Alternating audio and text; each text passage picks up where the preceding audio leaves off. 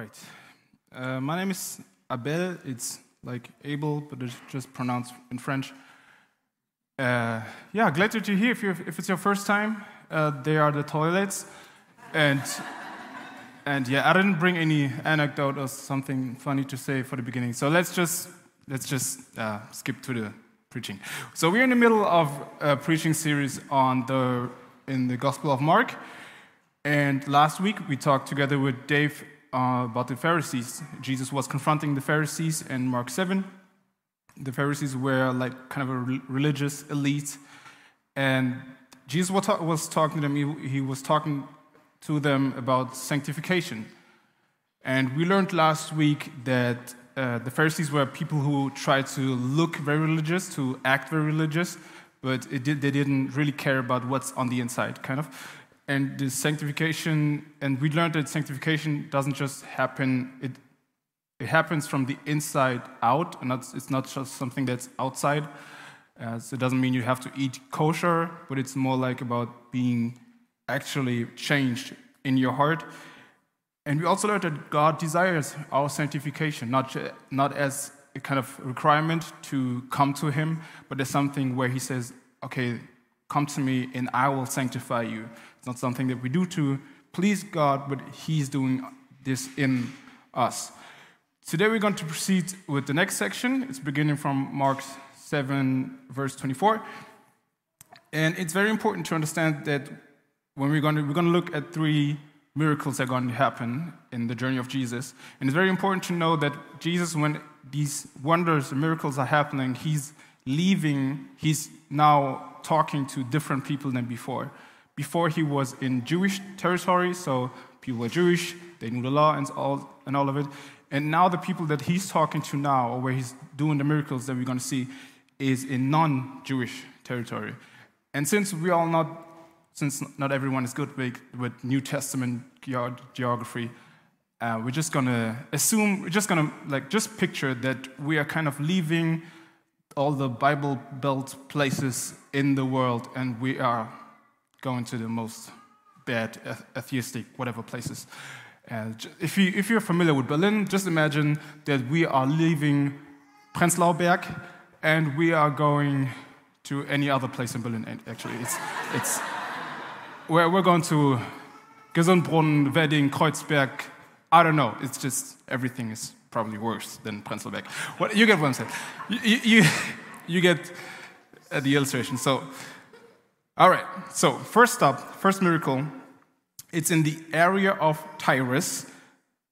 So let's just imagine it's wedding, okay? Because I live in wedding and I would really love if Jesus, if he's stopping by in Berlin, first stop, what, wedding, okay? so, so Jesus is trying to not draw so, draw so much attention on him, so he's trying to be very, not very public, and he is trying to hide in a house. And there's this woman, a Greek woman, a Syrophoenician you don't, know, you don't have to know what it is. It means she's not Jewish. She's not, not, in a, not ethnically, not in a religion. She's just everything else, but she's not Jewish. She's bad, whatever. And she comes up to Jesus and she asks him, Jesus, can you free my daughter from the demon? So, and then instead of, and we would assume that Jesus, as the classic loving teddy bear kind of guy that he is, that he would just say a word and the girl is free from the demon. But that's not what Jesus does. We can read it in Mark 7 27. Jesus says this Let the children be fed first, for it is not right to take the children's bread and throw it to the dogs. And I can imagine that the like more liberal part of the disciples of Jesus, they're like, Jesus, this, this is not politically correct what you're saying. And like the right, more conservative side of Jesus' disciples, they are like, High five, Jesus. Nice work. Do it again. But it's very insulting. The language that he's using is it's, it's offensive, it's insulting, it's not how we imagine classic teddy bear Jesus.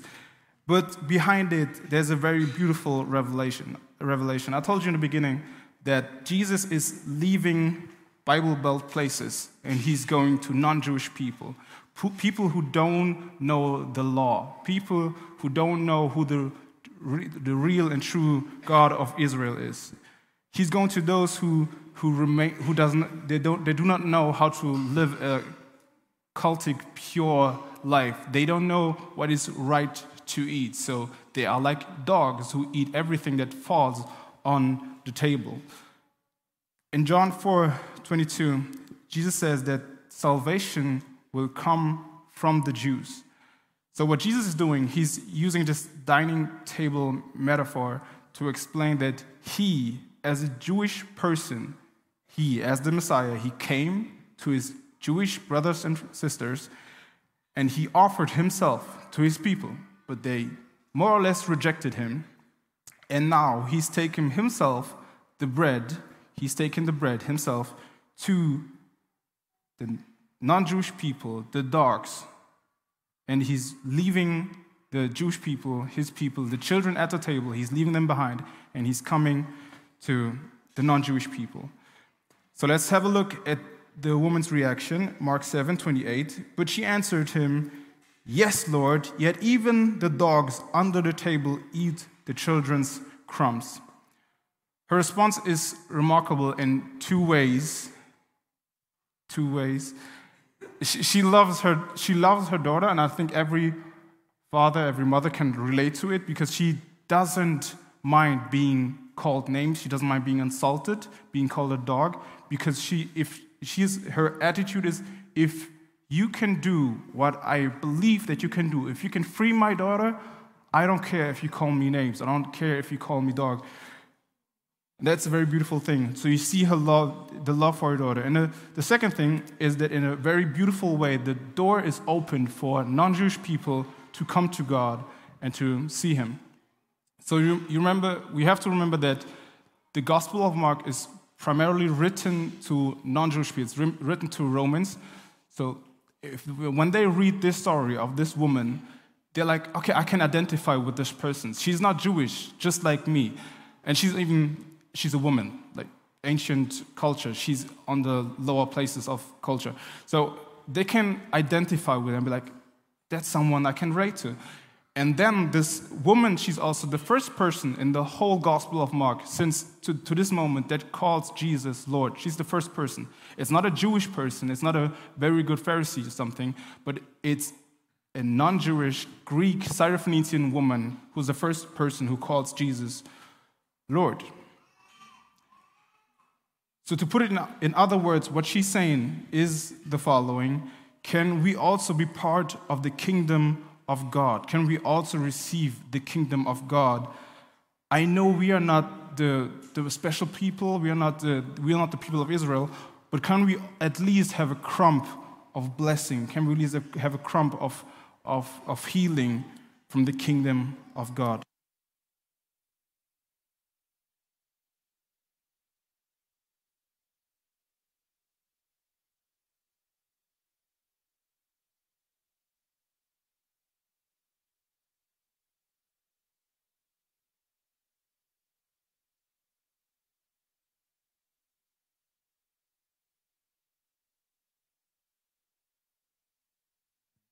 Jesus.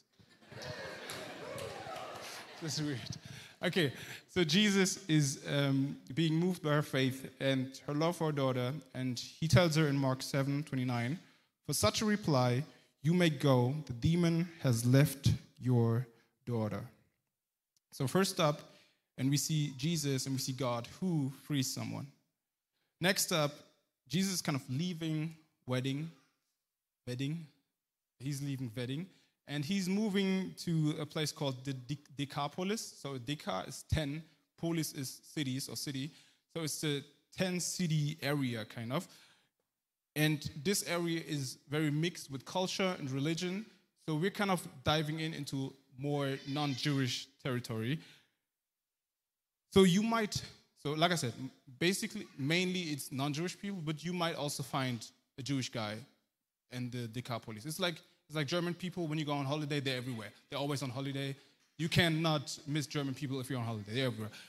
It's the same thing. So let's just imagine that we are kind of in Kreuzberg, something, a mixture of Kreuzberg and Friedrichshain. So let's just imagine that we are at Berghain. So Jesus has brought a, a deaf and dumb person by his friends, and they asked him to heal, to heal him by laying hands on him. They probably know Jesus because there's one guy chapters before who experienced and was healed by Jesus, and he was telling it everyone in Berghain. So people in Berghain, they just know Jesus. So these guys probably see him like, this is the guy who healed someone in Berghain, so let's go there. So let's talk to him. And Jesus, again, he's trying to not be very publicly. So this time he's more successful. He takes the guy um, out of the crowd of people, and then he does the following Mark 7 33, 33. After he took him aside, away from the crowd, Jesus put his fingers into the man's ears. Then he spit and touched the man's tongue. He looked up to heaven and with a deep sigh said to him, Ephata, which means be opened. All right, let's address the elephant in the room. Why is Jesus moisturizing people's mouth with spit? First off, and this will change your life. You should write that down. If you take notes, you really should write that down. This, this will change your life. First off, he's not doing it because you have to also do it, so don't do it. Did you write that down? Did you? Okay. It's very important for your life. Don't don't spit on don't. And second of all, actually what he's doing is it's a very Jewish thing to do. That's why I think the guy who who's getting healed, he knows the the culture and he knows what Jesus is doing. So maybe he's Jewish, I don't know. The text is not telling us. But the guy is the guy is he's he's doing it. He's allowing it. Uh, but it's a very Jewish thing that one, to touch the part of the body that needs to be healed, and second, it's a Jewish thing, and I don't know what, I don't know why. It's it's just this thing. It, they believe that spit has a kind of miracle effect uh, on people. That spit could actually actually heal people, which is for us totally weird and and strange, but for them it was undeniable spit is a thing.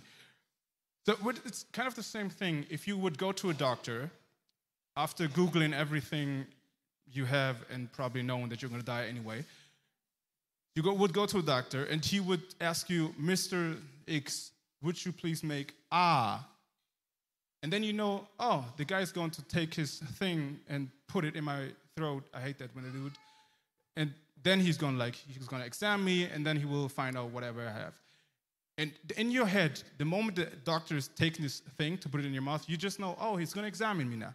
It's the very same thing that, he's, that is happening here. The guy, when Jesus is putting his fingers in his ears and putting spit on his mouth, the guy knows, okay, this guy, he's, he's a prophet, a healer, something, and he's going to heal me now.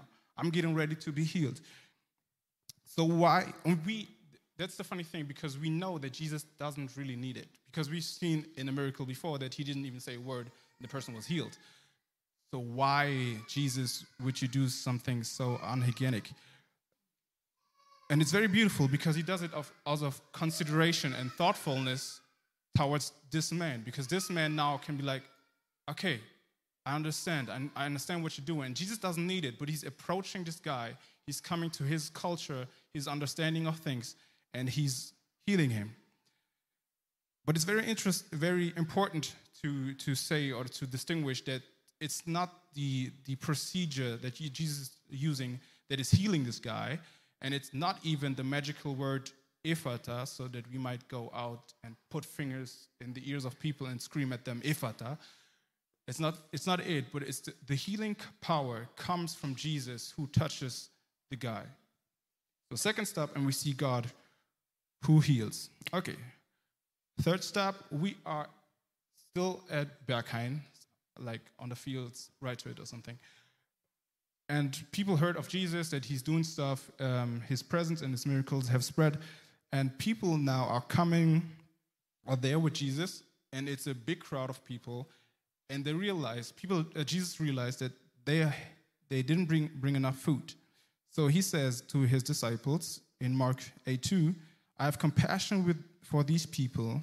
They have already been with me three days and have nothing to eat. If I send them home hungry, they will collapse on their way because some of them have come a long distance. Two weeks ago, Dave preached on the feeding of the 5,000. And it's a very similar story. It's very similar.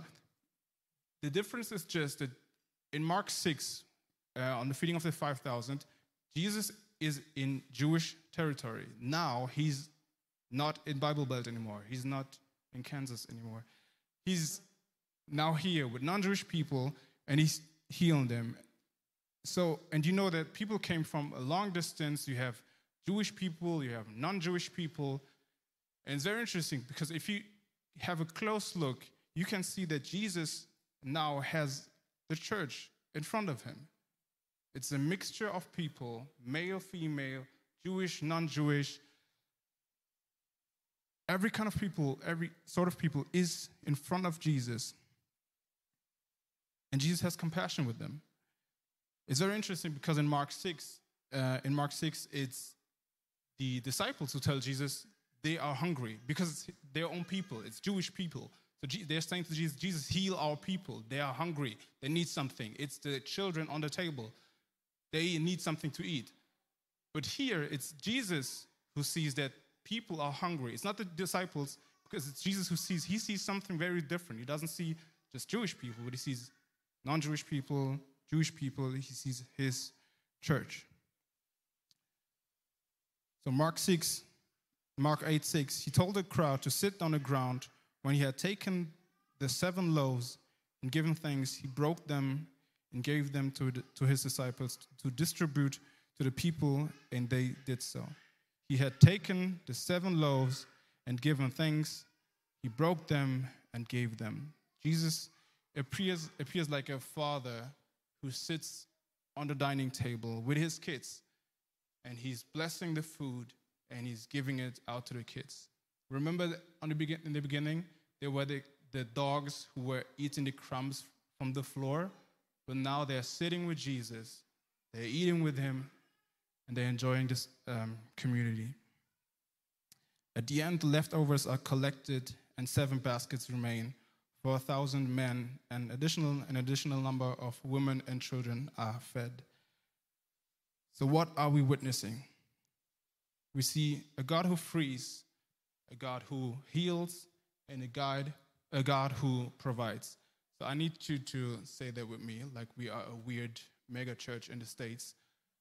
So,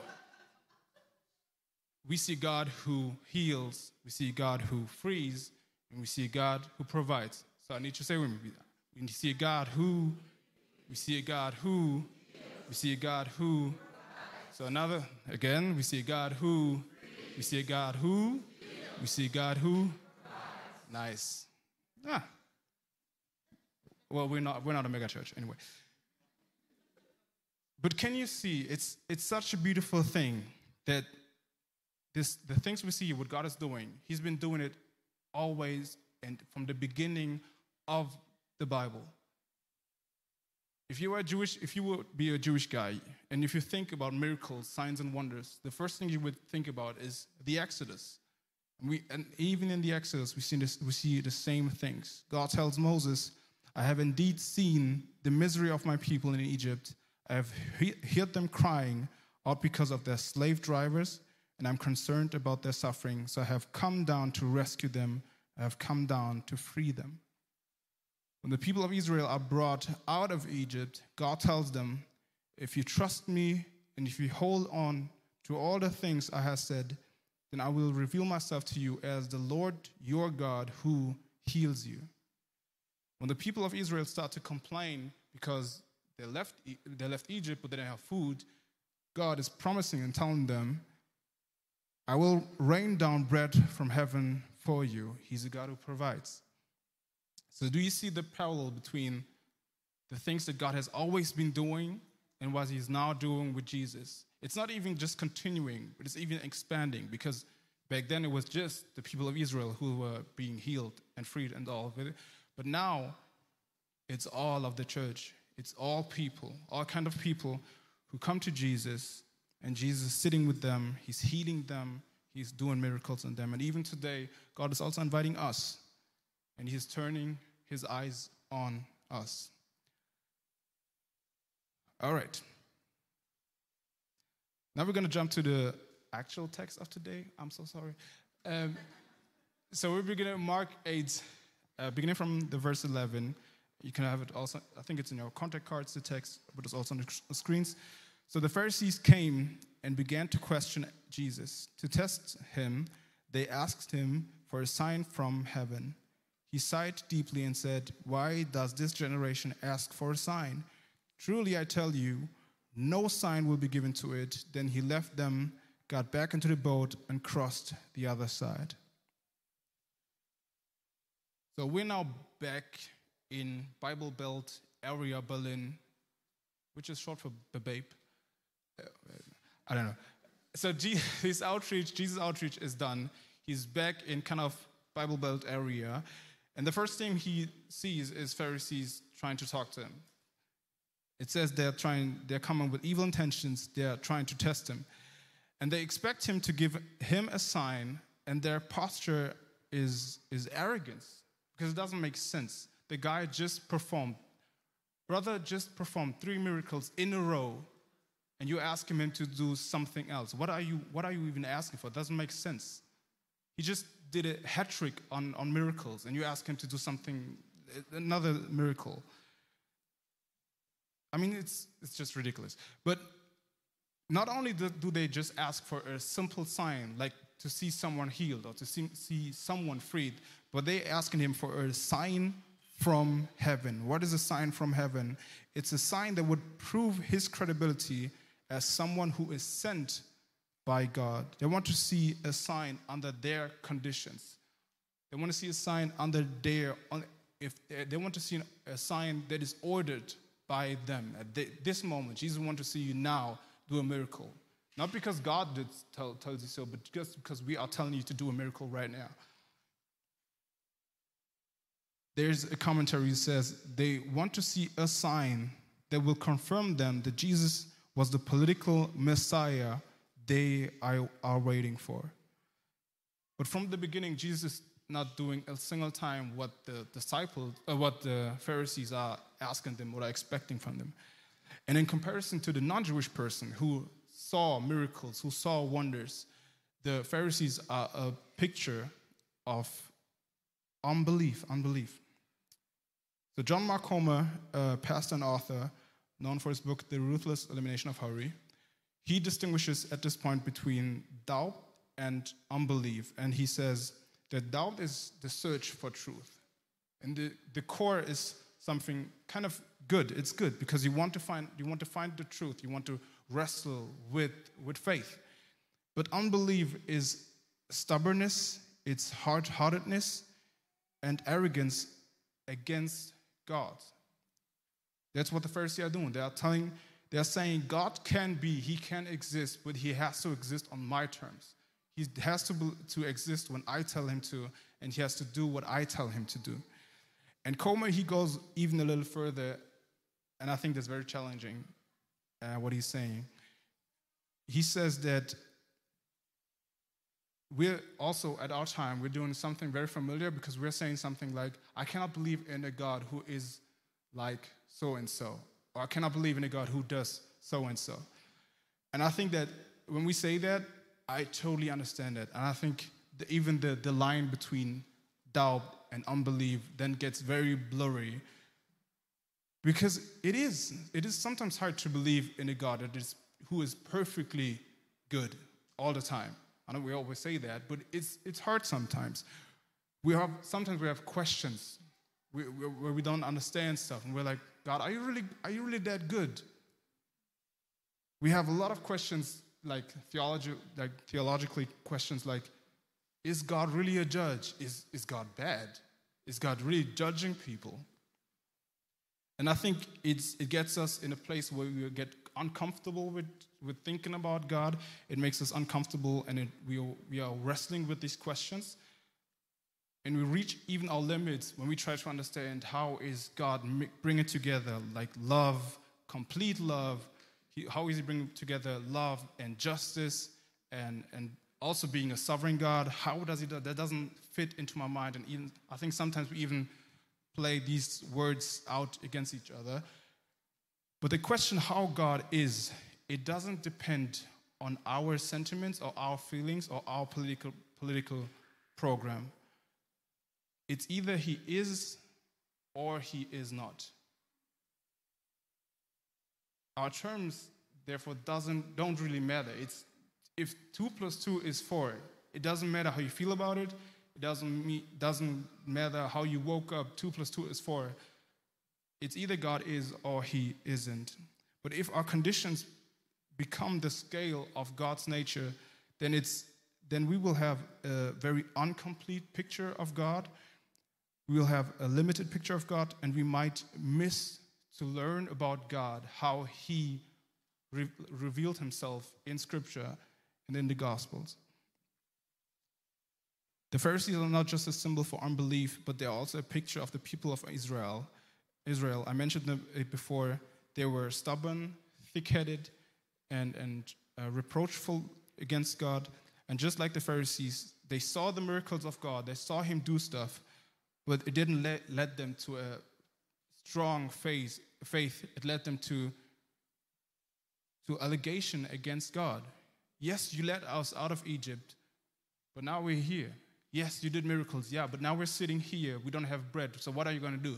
We need bread. We need you to act like we need like we want you to.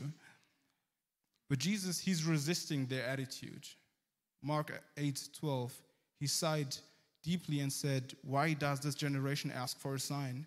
Truly, I tell you, no sign will be given to it. Then he left them, got back into the boat, and crossed to the other side.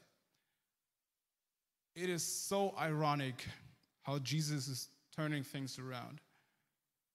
The people you would assume, because they live by the book, they do, it, they do everything so perfect, you would assume that Jesus would want to talk to them and be with them. But he tells them, No sign will be given to you.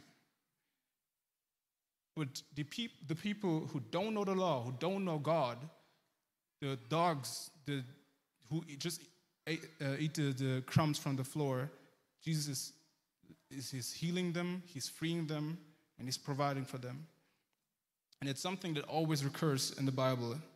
God, James 4 6, God opposes the proud, but he gives grace to the humble. Luke 1 52, he has brought down the mighty from their thrones and exalted those of humble estate. He has filled the hungry with good things, and the rich he has sent away empty.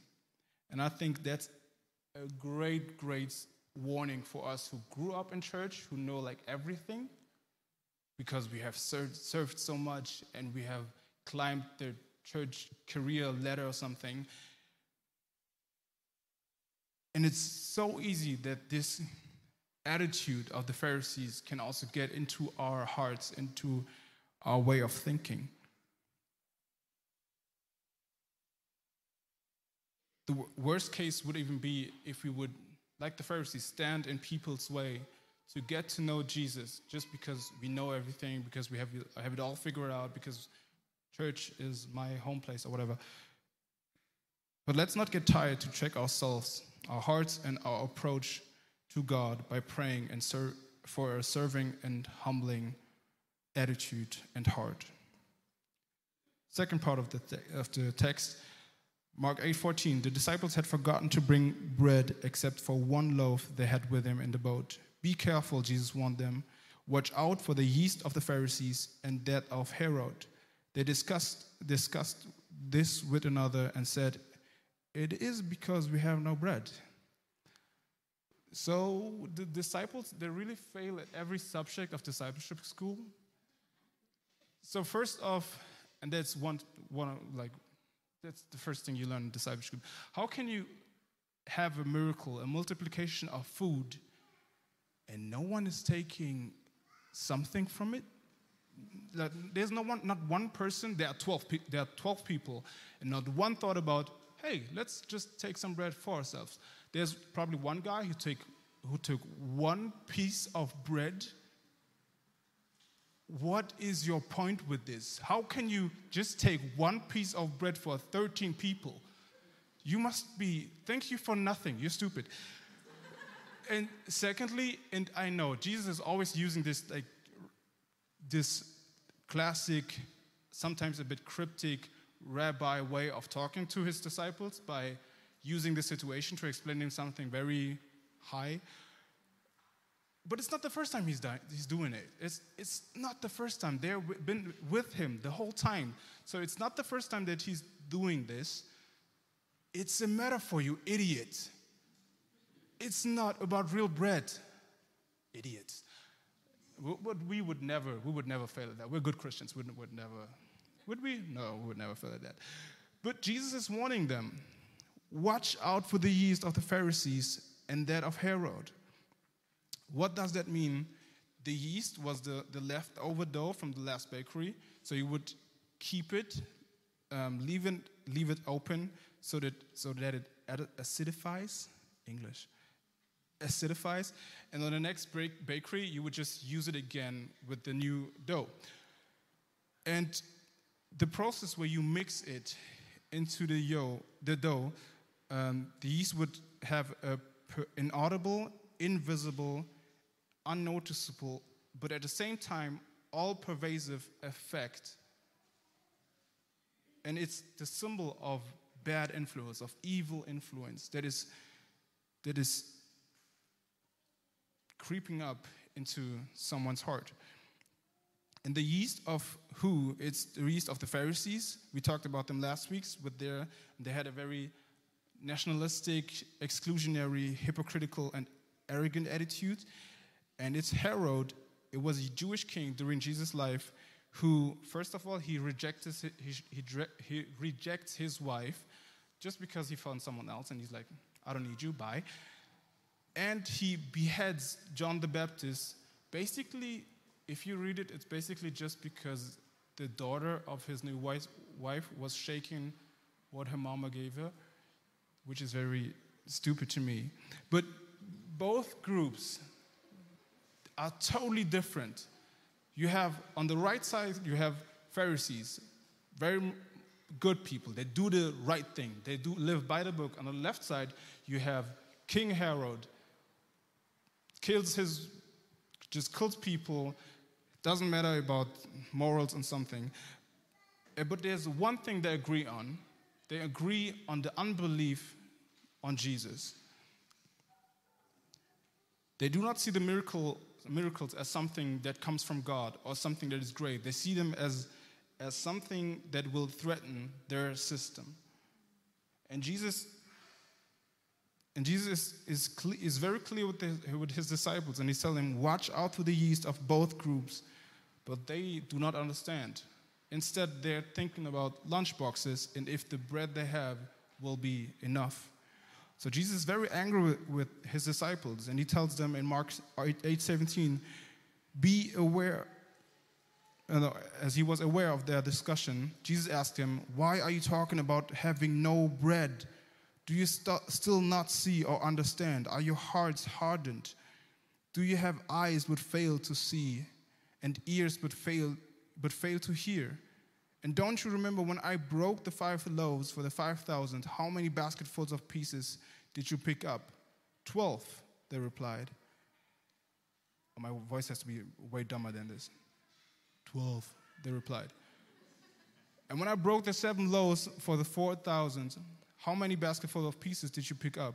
They answered, Seven.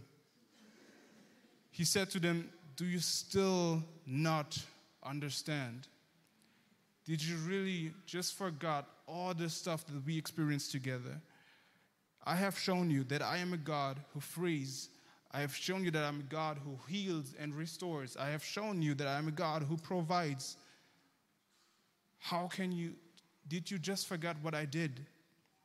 Jesus tells them, Do you have eyes but fail to see? And do you have ears but fail to hear? And Jesus is using a word, play from the Old Testament where the prophets would talk about, about uh, the people of Israel and they, who were stubborn and hard-hearted. And I told you that the Pharisees, they were also a picture of the people of Israel. But now Jesus is using his disciples and he's on the old people, the, the people of Israel with a question mark. So he says to them, Has the yeast already gotten into your hearts? The unbelief of the Pharisees and Herod, is it already in your hearts? And it's the same thing with us. How often do we forget His goodness and the things that He's done in our lives? How often are we in situations where we question if God is really, really perfectly good for us?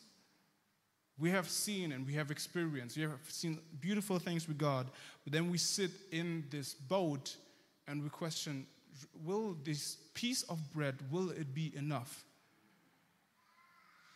and it's very w- weird because at this very same time first off the one who has the best intentions for our lives he's sitting with us in the boat and second the one who has the best intentions for life is trying to tell us something totally different we are, but we are way too deaf and blind to really understand what he's telling us Please don't misunderstand me. This is not about prosperity gospel or something. I'm not telling you that if you believe in Jesus, everything will be fine and you will get anything, bread will fall from the sky like nothing. And you will definitely get that car that, you're, that you want. But I think Romans 8 20, uh, 31 says it perfectly. What then shall we say in response to these things? If God is for us, who can be against us? He who did not spare his own son, but gave him up for us all, how will he not along, also, along with him, graciously give us all things? Verse 38 For I am sure that neither death, nor life, nor angels, nor rulers, nor things present, or, nor things to come, nor powers, nor height, nor depth, nor anything else in creation will be able to separate us from the love of God in Christ Jesus our Lord. The gospel is that God has given the most precious thing so that separation between people, between man and God, so that the, the, the, the yeast that is sneaking up in our hearts, that this has no power over, over our lives. And this is the greatest thing salvation, community with the creator of the universe. This is the greatest thing we can have. But how can we believe that He did that, but He will not have the best intentions for our life, for our kids, for our city, for our family? But I am so glad that Jesus is, He's good, He's an expert with the with dealing with the inability, inability of his disciples. But yes, he's questioned them. He's, and he's very clear on that. He's very, kind of very tough love. But thank God he's also very graciously with them. Because in another passage, when the disciples, disciples are asking Jesus, Why do you speak in parables? Because we don't understand that. Jesus tells them the following in Matthew 13, 16. But blessed are you are your eyes, for they see, and your ears, for they hear. For truly I say to you, many prophets and righteous people longed to see what you see and they did not see it, and to hear what you hear, and they did not hear it. Blessed are your eyes, for they see, and your eyes, for they hear. In the Greek wording, you would, you would also understand the sentence as something that is a continuous process, something that is not finished yet.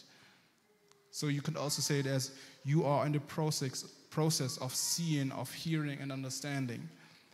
And this process is progressing and it doesn't stop, it's continuing and it's always new, it's always continuing.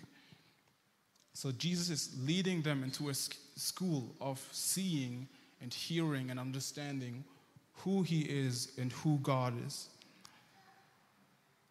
Further, like later in after some in Marcus in Mark Marcus in Mark 8, uh, you will see how one of the disciples how he will have this great moment of revelation where he will understand and he will call Jesus, he will say, You are the Son of the living God, the Messiah. So, how can we train ourselves to not fall into the amnesia of the disciples? And how can we not forget what God did in our lives? First, it's three points. First is retreat. I think it's good to just close all the channels and just be quiet and just to breathe for a second. I think sometimes moments and circumstances, channels can be the greatest yeast that we can have. And I think it's good to just take a moment, just take yourself out of the situation, breathe, take a second, breathe in, breathe out, and just be calm. Retreat. Second is give thanks. Psalm 100, verse 4 Enter his gates with thanksgiving and his courts with praise. Give thanks to him and praise his name. For the Lord is good and his love endures forever. His faithfulness continues through all generations. Giving thanks, gratefulness, I think it allows us to withdraw from the situation, to withdraw from the, from the bad things, and just to have a moment to look on God and know He did things.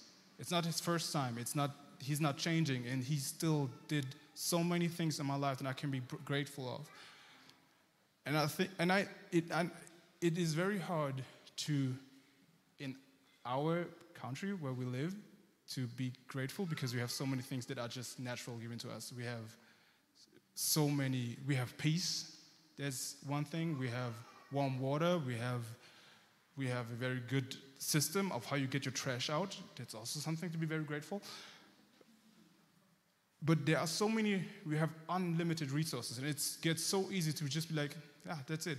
But I think that's a very, it's a very important thing to be like, I am grateful what I have. I grew up in Germany, and growing up in Germany, I always, always had that sense that I have to be more grateful than other people because my parents, they came from Congo, so they were allowed to be here in Mother Germany. I'm not like other people, they were born here, but um, you were allowed to be here, so you have to be extra grateful for everything. And it's just years ago that I realized that actually no one did anything to be born somewhere. There is no contribution that you did to be born somewhere. So at the end, it's kind of all, it's all grace.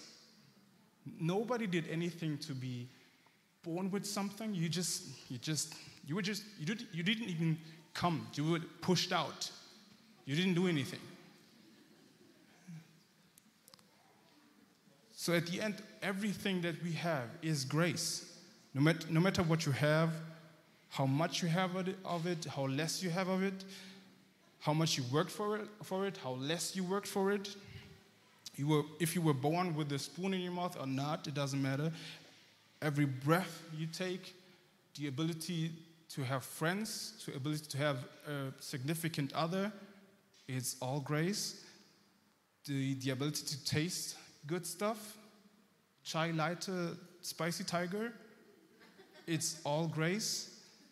Every, James, he says very good, every good gift and every perfect gift is from above, coming down from the Father of lights, with whom there is no variation or shadow due to change. Last point is to sing the worship band come. See what I did? Oh, you don't understand. Yeah, the worship band can come because we're going to sing. So the Psalms keep on telling us over and over to sing. And they keep on telling us also that we have to sing a new song. It says, The Lord has put a new song in my mouth. Sing to the Lord a new song. Sing to the Lord all the earth. So, why should we sing a new song? because I don't even know the sing- songs we're singing currently.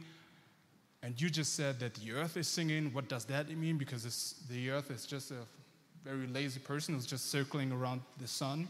So why should we do that? And you just said that God is not changing. So can we not just sing the old songs? Why do we need new songs? And it's not about the repertoire of songs that we have. So don't please, please don't text Matt or Diasno because you want a specific song. Please don't do it. But yes, God doesn't change. He is the same. He has always been the same, but our excitement it has to be new every time that God is doing something. I believe that singing is a spiritual discipline.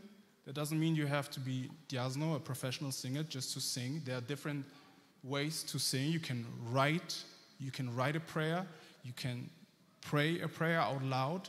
There are different ways of singing. You don't have to be super gifted to sing a song to God because it's not about performing, it's about being reminded of who God is, what He did, and what He will always do.